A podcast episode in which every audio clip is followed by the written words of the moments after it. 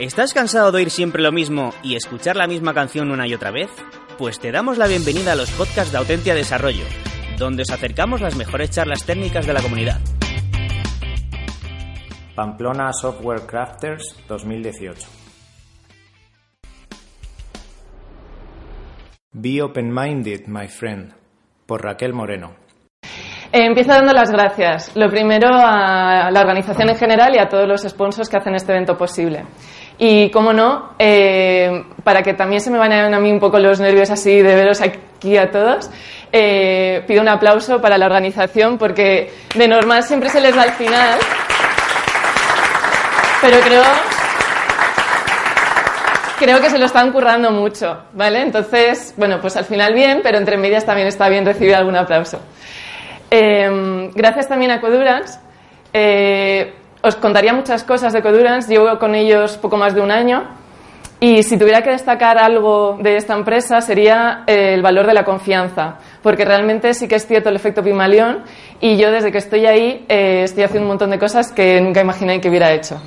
Eh, os invito si nos queréis acompañar porque estamos en búsqueda continua de, gente, así que si luego me queréis preguntar, adelante. Gracias también a vosotros, porque eh, hice una descripción muy poco detallada, eh, que os iba a llevar de viaje y demás, y os habéis atrevido a veniros aquí, así que muchas gracias. Eh, sobre mí solo voy a contar dos cosas. Dos cosas además que no es algo ya sobre mí, sino es una reflexión también que me gustaría compartir con vosotros y que hace poco hacía con la comunidad de, de Mallorca. ¿Vale? A pesar de ser del año 80, que no me quiero mover, me quiero mover, no quiero estar quieta, pero por la luz. Eh, a pesar de ser de 80, me siento un poco identificada últimamente con los 70. ¿Y, ¿Y por qué? Uno es esta tarjeta. Esta tarjeta lleva en el libro de recetas de cocina de mi madre desde que era bien pequeñita. Y yo creo que es una de las razones por las cuales hoy en día estoy aquí y me dedico a esta profesión. Eh, ella en los años 70 programaba en tarjetas perforadas en COBOL. Y otra razón es que hace relativamente poco eh, le recomendé a unos compañeros que se leyeran este libro de Mítica Mammoth y cuando iban por el capítulo 6, bueno, ellos tienen montado como una especie de club de lectura y cuando iban por el capítulo 6 me dicen, menudo tostón, esto es súper viejo, nos estamos aburriendo un montón y entonces yo les dije, me sentí en deuda porque se habían comprado el libro, dije, no os preocupéis, yo me leo el libro y os lo voy a hacer un poco, os voy a guiar, ¿no? Yo este libro me lo leí en el 98, o sea, hace ya 20 años, cuando empecé la carrera nos lo recomendó un profesor y la verdad es que disfruté un montón leyéndolo porque primero lo había leído como estudiante, bueno, y realmente empezando, y luego lo he leído después de 15 años de experiencia y entonces le di una lectura completamente distinta y entonces ya me ha dado por leer muchos otros artículos, algunos los conocía de otros no. Eh, ¿Y por qué esto realmente es una reflexión?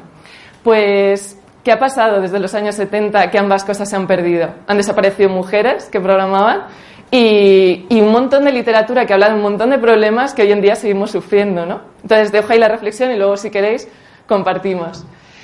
¿Por qué, ¿Por qué esta charla? ¿Por qué el Open Minded? Pues cuando Pablo eh, me propuso venir aquí, no sabía muy bien de qué hablaros, y entonces estaba ojeando su cuenta de Twitter y vi una sesión sobre muerte al pull request. Y dije, vale, ya está, ya tengo el tema. Ya tengo el tema porque, claro, en las redes sociales se ven muchos eh, temas de pull request, de branching, TDD, y me cuesta mucho ver porque siempre hay que tener como una postura muy clara frente a estos temas. Y entonces dije, nada, pues voy a hablar de ello. ¿Pero por qué? ¿Por qué? ¿Por qué estas posturas están marcadas respecto a estos temas? Pues porque sufrimos disonancias cognitivas y sesgos. Y aquí eh, ya he nombrado, no sé si habéis estado en la charla de, Arturo Herrero, pero ya he nombrado alguna de ellas, ¿no? Por ejemplo, eh, la del pensamiento polarizado o el, del blanco y negro, que es cuando realmente no vemos una, una escala de grises, sino que siempre pensamos en términos absolutos, o todo o nada. Al final todas estas distorsiones cognitivas, eh, perdón, disonancias cognitivas son como pensamientos que nos hacen que se distorsione la realidad. Luego tenemos otra que es la sobregeneralización, que es que cogemos un hecho aislado y generalizamos que realmente es válido para todo y al contrario. Y el filtrado, que de un montón de aspectos nos quedamos solo con los negativos y además los magnificamos. Y el sesgo de ratificación, que este lo nombraba Arturo, que al final es interpretar la información de manera que ratifique nuestras creencias previas. ¿Cuántos de vosotros, yo la primera, se siente identificada con que le ha sucedido, le ha sucedido este tipo de pensamientos? ¿Alguna vez o lo ha visto? ¿Verdad? Todos nos pasan. Pero no pasa nada porque yo dije, eh, yo tengo la cura aquí, esto se cura. ¿Cómo se cura? Pues esto se cura viajando. Porque viajando eh, salimos de nuestro mundo, eh, vemos las cosas de manera diferente, vemos otros modos de vida, nos inspira, nos libera de prejuicios, ¿no? Entonces dije, pues nada, les voy a llevar de viaje. Pero además, les voy a repartir unas cartas en las cuales me gustaría que anotarais algo de lo que os aporte este viaje ya no es solo, va a ser un viaje intenso, ya no es solo algo en concreto, alguna idea, sino también puede ser alguna reflexión a la que hayáis llegado después de escucharme a mí, ¿vale? Luego al final de todo os contaré el porqué de estas cartas. ¿Todos tenéis carta? ¿Sí? Vale, muy bien. He preparado este viaje. Para quien le guste el campo tanto como a mí, igual ya sabe qué es. Eh, está cerca de aquí. Y y además vamos a empezar el viaje, como no, con las pull requests y lo empezamos hacia allá. Ya estoy dando una pista, ¿no? Luego, si queréis, desvelo qué, qué es. Eh, empezando con este tema polémico. Yo algunas veces he visto algo así. Es, esto no es una pull request, esto es un chat. O sea, hay un pedazo de código con un comentario y una cantidad de, de comentarios que dices, pero ¿qué está pasando? ¿No? ¿Por qué no esta persona, en el momento que ha recibido una negativa de la otra persona a la que le ha propuesto algo, no se ha ido con él, se ha sentado y lo ha comentado de forma conjunta? Y no solo eso, sino que hace poco he comentado con un amigo que ya había hecho algo así. Me dijo, ¿estás loca? ¿Cómo que una pull request de la pull request? O sea, estamos intentando matar las pull requests y tú has hecho una pull request de una pull request. Calma, calma, yo te voy a explicar qué es lo que sucedió. Al final alguien hizo una pull request que no sé si alguno de vosotros ha cuestionado el nombre porque estamos tan acostumbrados a escucharlo, pero realmente eh, no se llama pull request en otras herramientas como puede ser GitLab, que ahí lo llaman como merge request, porque al final lo que tú estás haciendo es una petición de que otro haga pull de tus cambios sobre el repositorio central, ¿no? Entonces ellos lo llaman así, pero nada.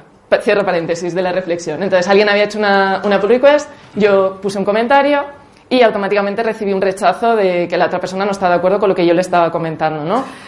Entonces, eh, yo ante eso hice la reflexión de, a ver, puede ser que no me haya explicado, puede ser que esta persona ya lleve un tiempo trabajando con este código y ahora dice, y ahora tú me vas a dar más trabajo. O puede ser que sucede muchas veces que si no lo ves, no te lo crees. Y entonces yo dije, no pasa nada. Yo me voy a crear una rama de la suya, de la que está intentando mejear, voy a hacer ahí los cambios que le estoy proponiendo Tan pronto hice la pull request, me senté con él y le dije, mira, además en la herramienta está muy bien, puedes ver los cambios. Esto era lo que efectivamente yo estaba intentando explicarte. Y entonces la otra persona lo vio y dijo, ah, sí, sí, ahora el código comunica mucho mejor. Lo acepto y ya está. ¿Vale? Entonces, para quien esté intentando matarlo, yo lo revivo y encima pull request sobre pull request. ¿Pero por qué? Pero es que al final esto solo es una herramienta. Entonces, ¿por qué por procedimiento tenemos que tener eh, se hace pull request o no se hace pull request. ¿Por qué no lo tenemos como una herramienta y la utilizamos allá donde creamos que sea necesario? Y hay gente que dice, no, es que yo hago per programming y si hago per programming ya tengo una persona que está al lado mío, ¿para qué le voy a hacer además que me revise ¿no? otra persona? No tiene mucho sentido. Mm, no lo sé. Igual has hecho per programming con alguien y te interesa tener una segunda opinión de otra persona. ¿Y por qué no? ¿Por qué no hacer una pull request si ya has hecho review? ¿No? Y luego además que la pull request, tú al final eso lleva implícito una revisión de código y lleva implícito que vas a recibir feedback.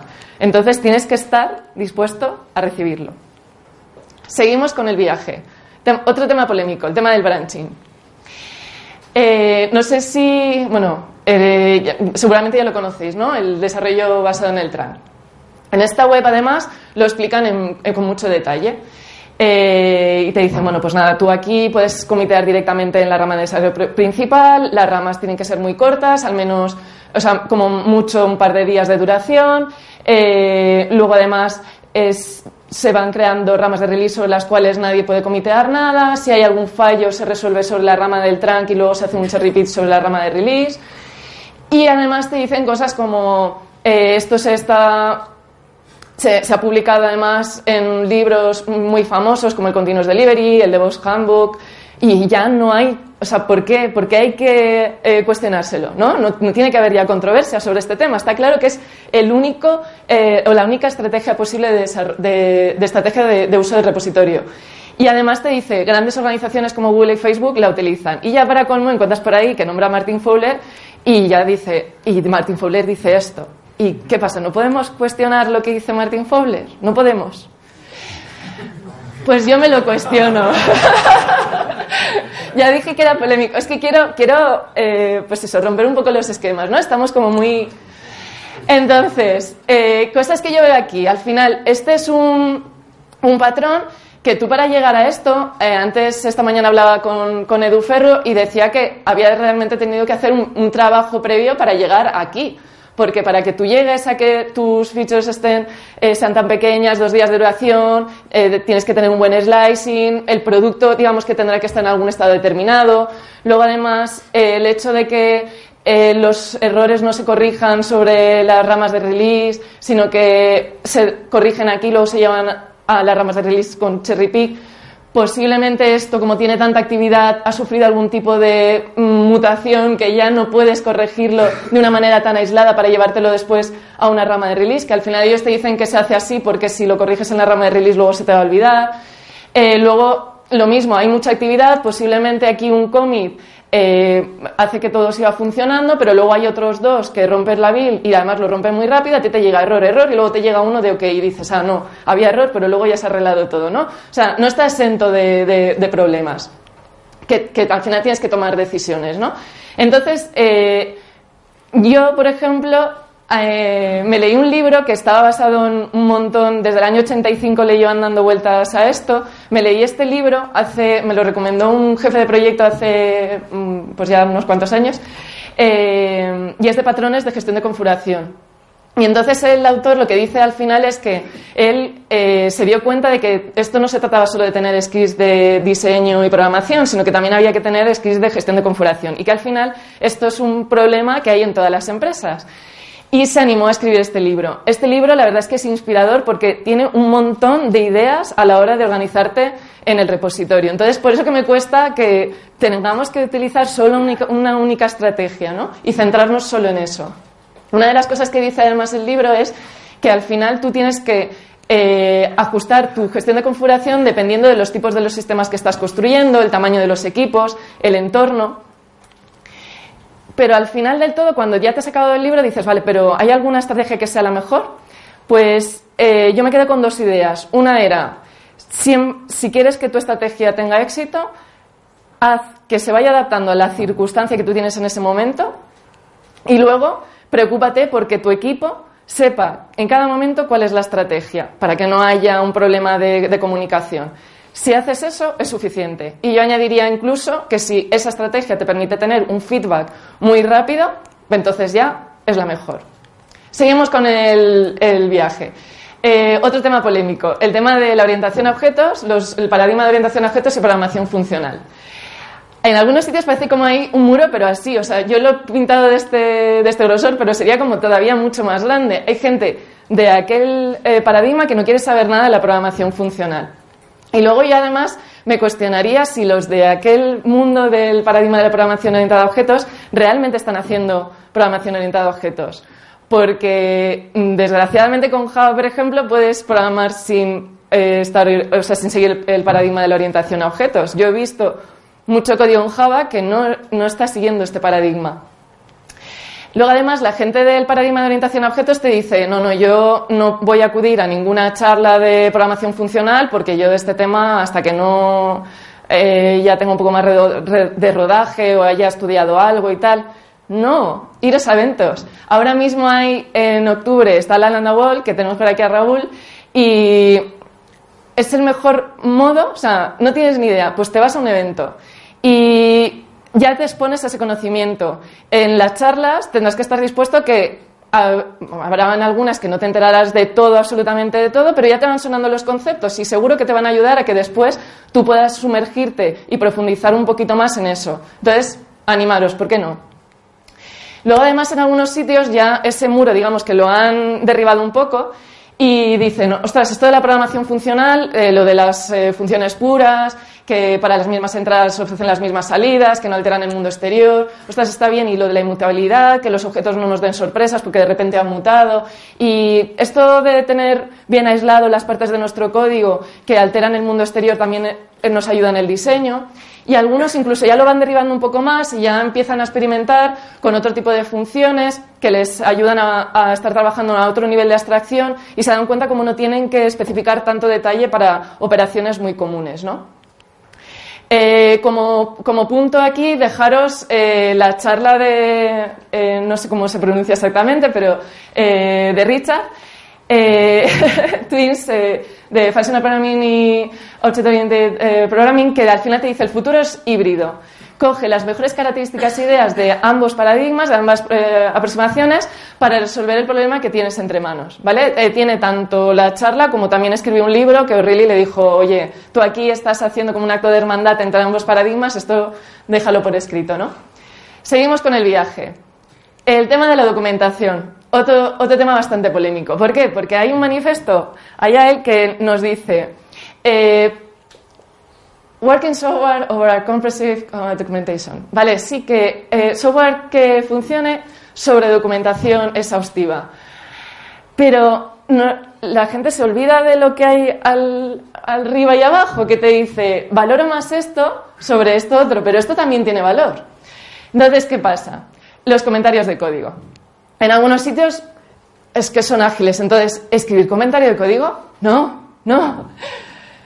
Eh, hace poco veía un tweet de estos que me encantaba porque sí que es cierto que ponía dos ejemplos muy claros de aquellos comentarios que realmente, eh, digamos que te están diciendo lo mismo que pone en el comentario, ¿no? Y, o sea, en el código, perdón, o comentarios que se quedan obsoletos. Entonces aquí mi reflexión es, desde luego, si tú tienes un comentario que te responde a un qué o a un cómo, eso es un mal olor. ¿Por qué? Porque si has escrito un comentario que te responde al qué, es porque tú no has utilizado un buen naming. Y luego, si te responde al cómo, es porque has tenido que apoyar tu código con un comentario porque realmente no, no comunica tu código lo que está haciendo. Pero el por qué, el por qué es algo completamente circunstancial. Es algo que solo conoces tú en ese momento que estás tomando la decisión. Y que pasada una semana, un mes, o cuando alguien abra ese código y diga, ¿y esto qué hace aquí? Si encuentra un comentario que le dice el por qué te ha llevado a eso, va a ayudar. También se ve en el tema de la gestión de, proyecto. Muchas veces, claro, como somos muy ágiles, pues entonces tenemos un, un que lo, lo, ves así y dices, ya está resuelto. Y no tiene ningún comentario porque somos ágiles. Y la verdad es que viene muy bien si hay algún comentario ahí escrito. Y luego ya además eh, hago la, reflexión y yo lo utilizo mucho cuando estoy trabajando, que voy poniendo aquí comentarios porque me tomo un descanso y pongo donde me he quedado, cuál ha sido la última reflexión, la última conversación que he tenido sobre esta tarea. Y entonces me ayuda mucho porque si cuando vuelvo del descanso lo puedo ver o si al día siguiente o el lunes retomo la tarea y sé perfectamente dónde me he quedado. Y luego además que mientras lo estoy anotando me está haciendo reflexionar sobre las decisiones que estoy tomando incluso me aporta. Y ya no, digo nada de tener, eh, pues eso, un issue con un par de comentarios a tener un correo que, como somos ágiles, pues nos llega la petición por correo y no vamos a crear una tarea. Se resuelve directamente por correo y se atiende y ya está.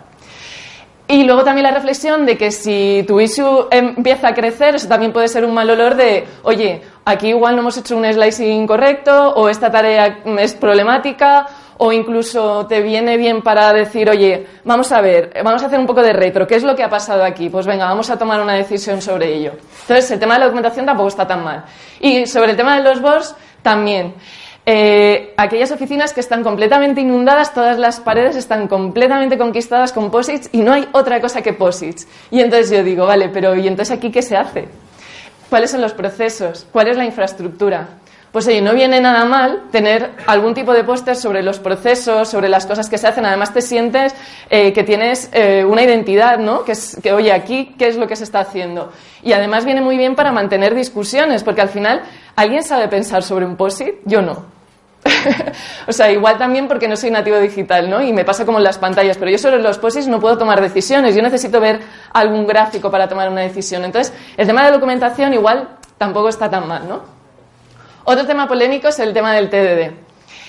Eh, yo no sé si conocéis esto, a mí me hizo mucha gracia en Cora encontrar una pregunta así que te decía, ¿qué, qué pasa? ¿Qué está mal con TDD? ¿no? Y luego lo empiezas a leer y tiene su punto de WhatsApp porque te dice, claro, es que eh, yo odio TDD porque una vez que lo hemos descubierto ya las horas estas en oficina ya se han acabado, o ese código inteligente que nadie entiende eh, y que además es mantenible, que, que ya no existe, ¿no? Eh, pero luego además empiezas a ver otras preguntas que estás ya son un poco más en serio que te dicen, soy un mal programador si no hago siempre TDD, eh, siempre haces TDD y dices, pero un momento, ¿qué está pasando? TDD es una práctica, una práctica que como práctica, si hay que conocerla, hay que practicarla, que hay distintos tipos. Pero como las pull requests es una herramienta más que, que conocer. Y aquí simplemente contar algo que es una, una, tontería, es un detalle, pero que allá donde he ido lo he comentado y mucha gente me ha dicho, ostras, sí, ahora sí que lo veo, esto también me pasa, entonces lo comento aquí también. ¿Cuántos de nosotros aquí, cuando hacemos que el test pase, nos hemos quedado unos minutos pensando un nombre de variable o un nombre de método? Pues no. Aquí tenemos que hacer que pase lo mínimo para que pase. Podemos vulnerar todos los principios de diseño. Haciendo PER, ha escuchado a uno que le decía al otro, oye, eh, es que no sé qué nombre de variable poner, pongo var1 y luego lo vemos. Claro, si es que para eso está el refactor. Entonces, esto Dijkstra, eh, la verdad es que hacía bastante hincapié en esto, en la humildad de nuestras capacidades. Somos incapaces de hacerlo funcionar y además hacerlo bien al mismo tiempo. ¿Vale? Entonces, centrémonos primero en hacerlo funcionar y luego ya lo mejoraremos, porque tenemos una red de seguridad que nos, lo permite. Y nunca dejar de cuestionarnos esta práctica, de cómo la estamos haciendo. ¿vale? Yo, antes de entrar en Codurance, yo pensaba que sabía hacer TDD y luego ya me di cuenta que no. Y, continuamente vas practicando y vas descubriendo nuevos matices. Entonces, nunca dejar de cuestionarnos la práctica y, ir poco a poco profundizando un poco más. Otro tema polémico es el tema del pair programming el tema del pair programming, ¿por qué es polémico? Porque siempre te dicen todo el tiempo. O sea, es como, ¿aquí se hace pair programming o no se hace pair programming? Y entonces, eh, todo el día dos personas juntas o no, no se hace. ¿Por qué? Porque no podemos tenerlo como una práctica y hacerlo cuando realmente eh, lo, requiere la tarea que estamos haciendo, ¿no? Y además es una tarea que si el pair programming lo practicamos bien, es muy cansado. Es decir, necesitas hacer de vez en cuando alguna pausa o ponerte algún pomodoro o algo porque estás, primero, el que está pilotando está todo el rato pensando en voz alta. estás todo el rato con otra persona con la que tienes que llegar a un consenso y todo el rato, eh, a ver, ¿esto cómo lo hacemos? Y cansa, ¿vale? Entonces, ¿por qué no una danza con tu compañero de, venga, ahora lo vamos a ver juntos, oye, pues ahora tú te quedas mirando esto, yo esto otro, pues ahora nos ponemos otra vez? Mm, ¿Por qué tenemos que ser eso, tan, de alguna manera tan radicales de esta práctica sí o esta práctica no. Y luego hay veces que ya no necesitamos hacer per programming, simplemente necesitamos un pato, un pato, un compañero que nos escuche y que entonces mientras nosotros le estamos comentando lo que nos está pasando, eso nos está haciendo que dejemos de pensar en la solución, que estamos poniendo muy, mucho foco en la solución y estamos completamente atascados y eso nos hace dar un salto, explicárselo al compañero y entonces em, empezamos a hablar en términos del problema. Y entonces ahí, cuando ya estamos hablando al compañero en, el, en términos del problema, dejamos de lado la solución y decimos, ah, claro, y tu compañero no te ha dicho nada, no ha abierto la boca, simplemente te ha escuchado y te ha ayudado a separar, separarte de la solución, pensar en términos del problema y saber qué es lo que te está sucediendo. El tema de los libros, otro tema polémico. Además es que yo veo a compañeros que lo llevan hasta como una losa, ¿no? Es otro libro, otro libro, lo apunto, y otro, y otro, y otro. Y van teniendo como una lista y a medida que se van leyendo un libro, uno fuera y otro fuera. Es que no se trata solo ya de un check y ya está. Aquí está Kivan, que él cuando se lee un libro escribe un, un no te escondas, un listado de notas, pero él mientras está escribiendo lo que está haciendo es sacar realmente jugo y provecho a esa lectura. Si se quedara solo con la lectura y tachara el libro y ya está, de ya lo leído, es como, vale, ya está. No. Eh, escribe un blog, coméntalo, eh, eh, discútelo en un club de lectura, haz algo más que leerlo. No se trata de leer y ya está y decir, yo he leído todos estos libros, pero ¿te han aportado algo? Intenta sacarles jugo. Luego, además, que hay determinados libros con los que es bueno hacer algún tipo de descanso. Porque si no, lo no descansamos y no paramos un poco, no tenemos un momento de, pensar sobre eso que hemos leído, reflexionarlo, ¿no? y no, no, consolidamos eso que, que acabamos de leer. También hay libros que tal vez nosotros ni siquiera estamos preparados para ese contenido. Entonces, pues oye, empezamos un libro, vemos que no nos enteramos de nada, lo dejamos aparcado y ya lo retomaremos, no pasa nada, relax. Y luego, eh, esto lo pongo porque además me lo, criticaban mucho que me decían, eh, pero ¿cómo puede ser con la cantidad de libros que hay que leer y tú te estás releyendo? O sea, ¿en serio? ¿Cómo puede ser? Pues sí, y además me está aportando un montón algunas relecturas, entonces, ¿por qué no releer libros?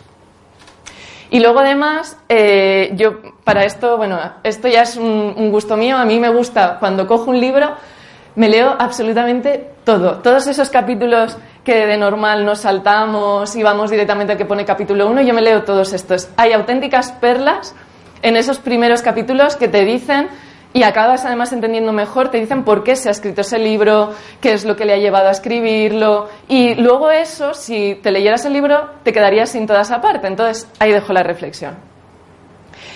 Y bueno, ya la última etapa, ya sabéis lo que es, ¿no? Esto, más o menos huele porque vamos hacia la derecha, estamos un poco en el norte, es un pedazo del Camino de Santiago del Norte, que por eso hablaba de Camino de Santiago con algunas personas en la comida, porque estaba pensando en esto, es el, el perfil desde Irún hasta San Sebastián. Para el tema de la arquitectura, eh, a ver, la vida es muy seria, ¿no? Y yo me, he permitido una licencia en, en este punto. Os voy a enseñar algo muy privado eh, de mi casa en, Barcelona. Eh, sé que la me está grabando, pero bueno, va a salir. Es el cajón de mis calcetines. Yo no sé si os fijáis, vale, sí que es cierto que posiblemente lo haya ordenado un poquito para la foto, ¿vale? Porque no. No, pero de normal los tengo, los tengo así alineados. Posiblemente algunos se sale un poco y no queda tan bien, pero soy bastante ordenada. Y lo que quiero decir es que eh, yo no sé si veis que no hay nada que haga que los calcetines estén en hilera, ¿no? No utilizo ningún tipo de estos separadores tan maravillosos que nos permiten dejarlo todo ordenado. ¿Y cuál es la reflexión que yo hago? Que más allá de arquitecturas, patrones de diseño, principios de diseño, esto es una cuestión de ser profesionales y de cuidar lo que hacemos, ¿vale? Y ya no solo eh, cuidar el código, sino cualquier cosa. Para concluir, ¿por qué las cartas? Eh, yo creo que habéis estado un poco tan alucinados con estas cosas que estaba contando que no he visto que nadie haya tomado nota. El tema de las cartas es porque yo hace muchísimo tiempo en una entrevista me, me hicieron una pregunta sobre qué cosas sabía y demás, y yo hacía la reflexión que para mí esta profesión es como un juego de cartas. Entonces, cada vez que leo un libro, que voy a una charla, que eh, estoy en, participo en un proyecto, yo adquiero una carta. O conozco una práctica, tengo una carta. Pero no descarto ninguna carta. Y yo juego con esas cartas. Y siempre las tengo ahí. Cuantas más cartas tenga, pues mejores jugadas voy a poder hacer. Y luego, además, es difícil que una de las cartas en concreto sea un comodín que me permita absolutamente eh, aplicarla en todas las en todos los proyectos porque esto aquí me funcionó y entonces lo voy a aplicar en todos los proyectos. No, jugad, jugad con las cartas que vayas adquiriendo. Uno de los libros que me gusta mucho es el del programador pragmático y aquí, bueno, he puesto un par de frases que te dice, no deberías de casarte con ninguna tecnología, al final lo que tendrías que tener es un suficiente background y experiencia para escoger aquellas buenas soluciones en determinadas situaciones. ¿no? Otra vez el tema de la, de la circunstancia. Eh, no pretendamos tener absolutamente todas las respuestas siempre, ¿no? pero entonces esto es bueno o no es bueno. No, no, no vamos a poder tener las respuestas siempre, ni todas nuestras ideas se van a poder aplicar en todas las situaciones. Siempre tener una actitud crítica y continuar bajando y escogiendo buenos compañeros de viaje. Muchas gracias.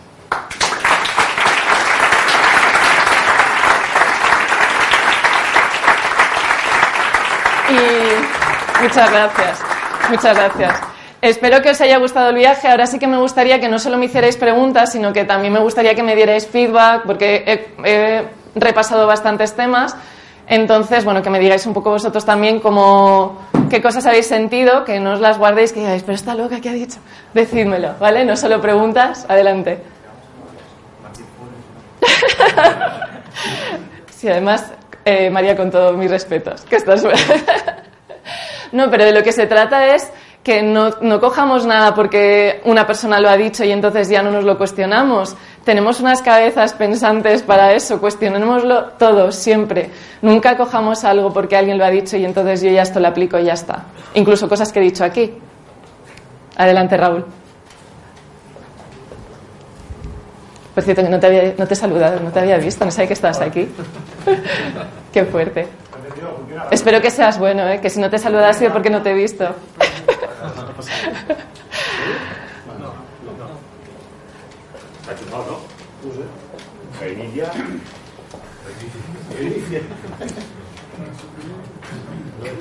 ¿Habéis llegado a notar cosas en las cartas? ¿Alguien quiere compartir alguna carta? Vale, parece que es. Bueno, Eh, cuéntanos. Yo solo quería hacer una, añadir una reflexión más, que es que, eh, bueno, primero que tengo una gran duda. Una de las, de las ¿cómo se llaman esto? Distorsiones cognitivas. Disona- bueno, yo he dicho distorsiones por el distorsiones, pero es disonancia castellano. Y, no sé si el problema es que estoy en una de esas charlas en las que me lo creo todo porque esto es lo que yo ya me creo. Ya. Me, me encanta. Pero la, la reflexión es que en nuestro trabajo, dependiendo de, lo- de los contextos por los que pasamos, de las situaciones en las que vivimos, a veces lo que necesitamos es un criterio de autoridad. Y cuando ese criterio de autoridad a lo mejor es muy fuerte o alguien lo dice de una manera más Con más clara, peso, con ¿no? más peso, etcétera, eh, lo que ocurre es que pasa de ser un criterio de autoridad a convertirse en un dogma. ¿no? Eh, no sé, por ejemplo, Martin cuando explica los principios sólidos, al, al final de todo te dice, tienes que tener muy claro qué es un dogma, para qué sirve un dogma, cuándo es útil y cuándo no es útil, cuándo es útil cuestionarlo y cuándo no es útil cuestionarlo.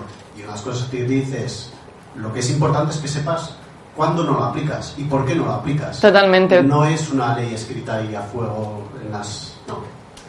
Eh, entonces, yo creo que a veces lo, lo difícil que tenemos a la hora de tener la mente más abierta es, es ese paso de, ostras, ¿y voy a ser yo quien cuestione, pues no sé, ¿no? criterios de autoridad, como antes decías, o no, es que Facebook, es que Google, bueno, oye tío, es que ellos tienen unos problemas que a lo mejor los que tú tienes aquí delante es que no se le parecen en nada. Claro. Entonces, ¿por qué vas a aplicar sus soluciones?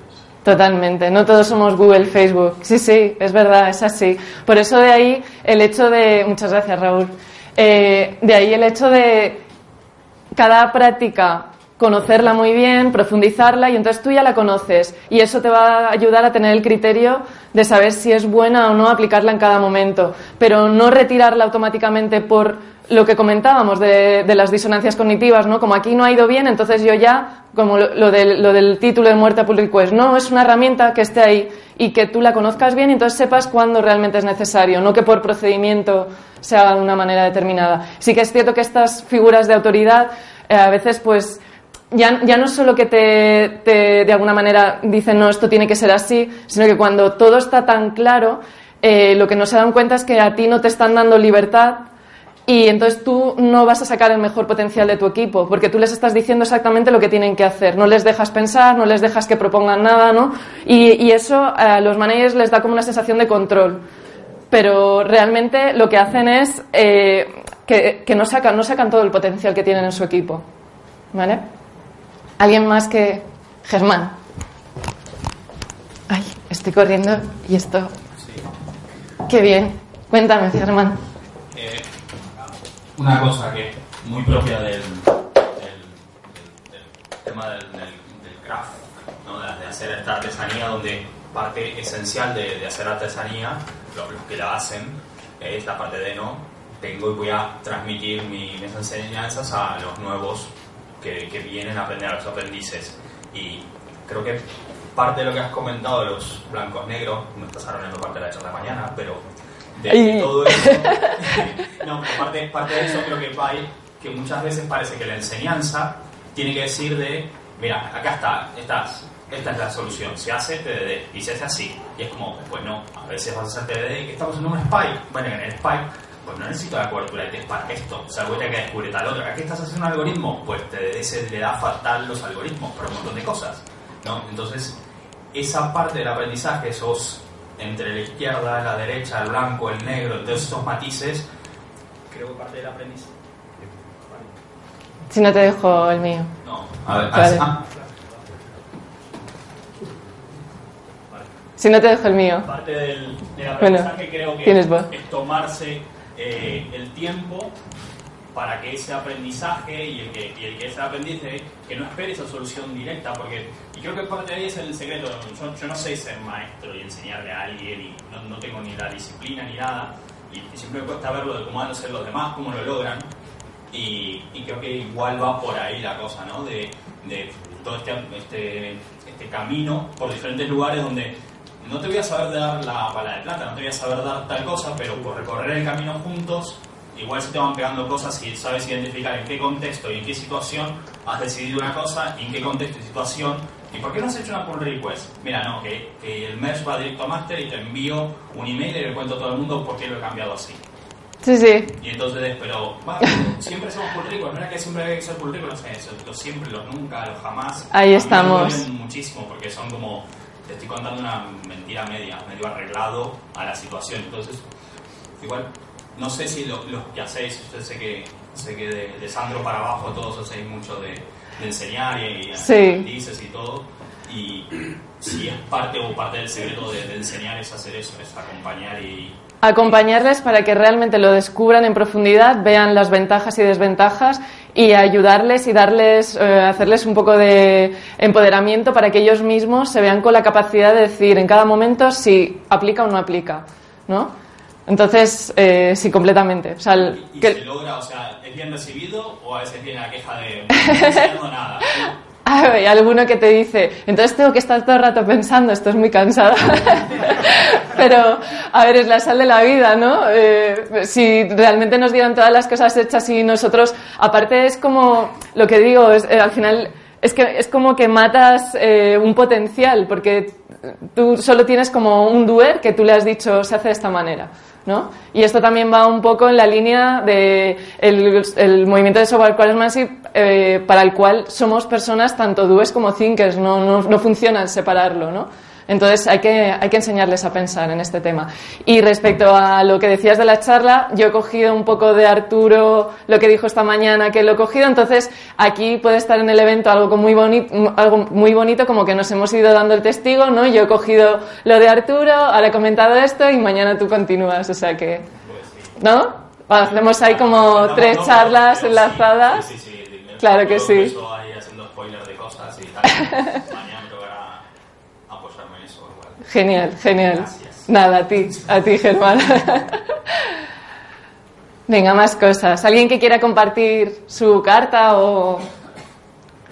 Hubo una persona, per- perdón, antes de que cuentes, hubo una persona en Twitter, eh, ay, Mira que llevo todo, o sea, desde ayer acordándome de un montón de nombres, ahora no me voy a acordar de él. Bueno, eh, hubo un sorteo de Autentia que decía, el primero que, que diga quién va a hacer la apertura del evento, le voy a, eh, le regalamos una entrada.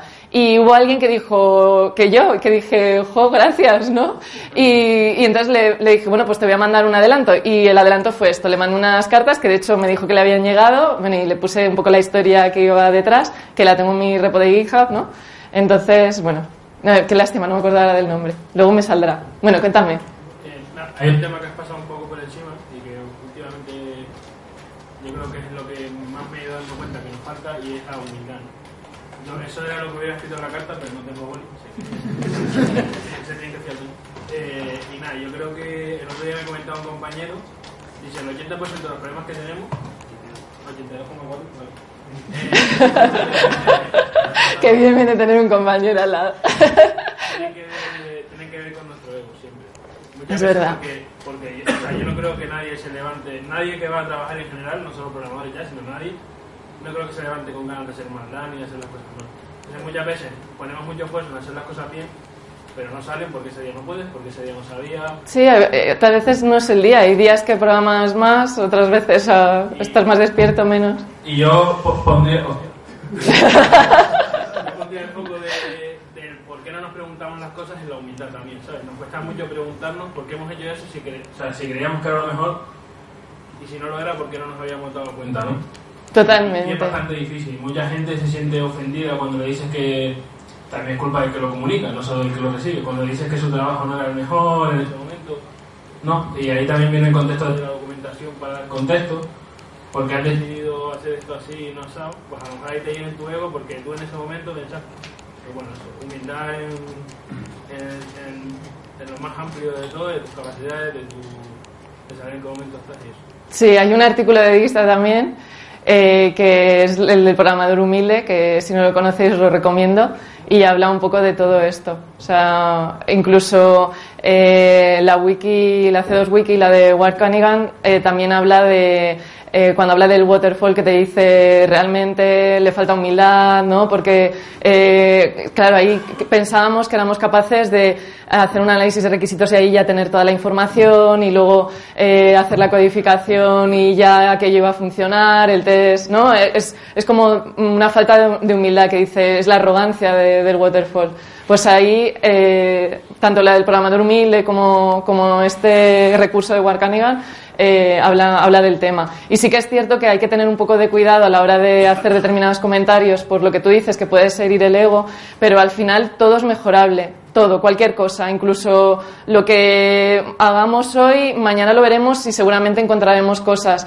Eh, al final es llegar a un consenso, ¿no? Y también ponerte un límite y decir, bueno, ya esto mm, lo dejo de esta manera ya es aceptable y, todos nos podemos equivocar y no sé, ¿no? Hay, hay que aceptarlo, somos humanos y ya está, y nos equivocamos todos, ¿eh? yo incluida, todo el mundo. Martín Fosle también, Sandro, todos. Todos. Venga, más cosas. Bueno, pues nada más. Bueno, yo quería compartir una cosa. Eh. Bueno, igual. Toño, tú tienes voz Voz ahí. activa. Mira. el peor momento. Bueno, a ver, eh, te tengo que, que- que compartir que, que tu charla eh, no me ha tranquilizado respecto al proceso de aprendizaje.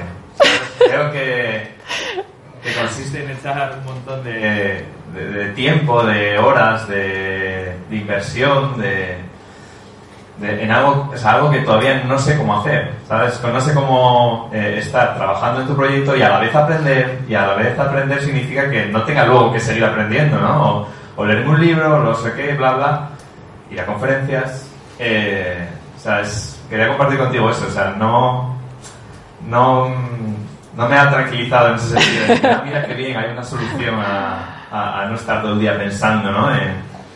En, mejorar o en, no. Ya, a ver, bueno, al final eh, no sé si he acabado de entender muy bien eh, cómo lo has orientado, pero eh, mm, nosotros una de las cosas que promovemos es sobre todo que hay una cultura de aprendizaje dentro de las propias empresas. Está muy bien esto de que tú puedas ir a un evento, pero no todo lo tienes que adquirir fuera de tu entorno laboral, ¿no? Al final ellos, eh, todo lo que tú aprendas es una inversión, ¿no? Entonces, tener una cultura de aprendizaje, que haya club de lecturas dentro de la propia empresa, que, se, tengan tiempo para, para entre ellos compa- compartir y aprender, ¿no? que no lo tengan que hacer todo fuera. Incluso, no sé, hay empresas que cada dos meses pues tienen un día completo en el cual no tienen que hacer una tarea, sino que lo único que hacen es aprender y compartir. Al final es que dentro de la propia cultura de empresa esté esto. Es que eh, había un tuit, no lo he puesto, pero eh, que, que vi el otro día que me encantó, que decía, si tú eres un ingeniero de software, al final tu empresa tiene que saber que el tiempo que tú le estés dedicando a, a, eh, leerte algún tipo de documentación o algo, es tiempo que le estás dedicando al trabajo también, ¿no? Y, ti- y tiene que saberlo, que tú necesitas hacer eso por tu propia profesión, porque tienes que estar continuamente practicando, leyendo, pero que sean con el tiempo de la propia empresa, ¿no? Y que tu empresa te facilite eso. No sé si te llega a entender, Toño. ¿Es a eso? No agobiarse, no agobiarse, o sea, esto hay que disfrutarlo. Hay muchas, además, muchas que otras cosas en, en esta vida, ¿no? Esto es una, una sola parte nada más. A mí, eh, más, Toño, de lo que, eh, o tal y como estaba interpretando, tal, tal y como estaba interpretando yo lo que decía Toño, ¿no? Era, eh, estaba más, o igual es porque yo había eh, compartido un poco lo que, lo que, lo que me había inspirado tu charla, y era algo así como, ¿por qué somos tan radicales si los contextos cambian y por tanto también dónde aplicamos nuestros aprendizajes, ¿no? Y Me encanta. Creo que es un poco eso, es decir, eh, no me tranquiliza el tener, eh, en plan, no, sí, estamos aprendiendo y por lo tanto consolidamos nuestros aprendizajes, nuestros aprendizajes si eh, los contextos en donde, lo- o sea, estamos en un mundo donde los contextos cambian continuamente, entonces esto que hemos aprendido hoy, dentro de un año, igual hay que volver a... O sea, igual hay que volver a lo que estás diciendo en tu charla, ¿no? Pero, eh, De ahí las cartas, ¿no? Que vas acumulando cartas. Cada, es. cada cosa y tú vas jugando con ellas. Y nos ha pasado, hemos tenido nosotros justo esta, esta semana una retro en la que eh, habíamos decidido hablar solo de estimaciones, ¿no? Pues ya que Ay, estamos- ese tema también lo quería haber puesto. Es que no... Y- Otro y polémico. Y fue dos horas de estimaciones y fueron muy intensas, ¿no? Y sí que es verdad que, que eso, después de la charla, digo, mira, pues si esta charla hubiera sido hace una semana, igual no hubiera sido tan, tan intensa eh, la charla, o sea, la, sesión, ¿no? Porque sí que es verdad que, dices, oye, pero es que igual esto que estamos diciendo tan, fecia- tan fehacientemente, por, porque sí que hubo un momento de, joder, pero esto es lo que hemos aprendido durante todo este momento. Dice, ya, bueno, 15 años trabajando, aprendido, pero no significa que en el último año no nos podamos volver a preguntar. Totalmente. No parar nunca de cuestionarnos las cosas. Siempre una actitud crítica, en ese sentido. Me ha gustado mucho el resumen que has hecho, por cierto. gracias. Muchas gracias. ¿Alguna cosa más? Bueno, luego me podéis ver por aquí y, y me comentáis, ¿vale? Por si alguien no se atreve a comentar algo. Pues, pues nada, os lleváis las cartas. No creo que. No me gusta hacer las mismas cosas varias veces, entonces no creo que vuelva a hacer cartas. Hubiera estado bien. Bueno, luego si queréis eh, pongo alguna tontería por ahí, algún, alguna frase inspiradora o algo. Eh, muchísimas gracias por haber venido, de verdad. Muchas gracias.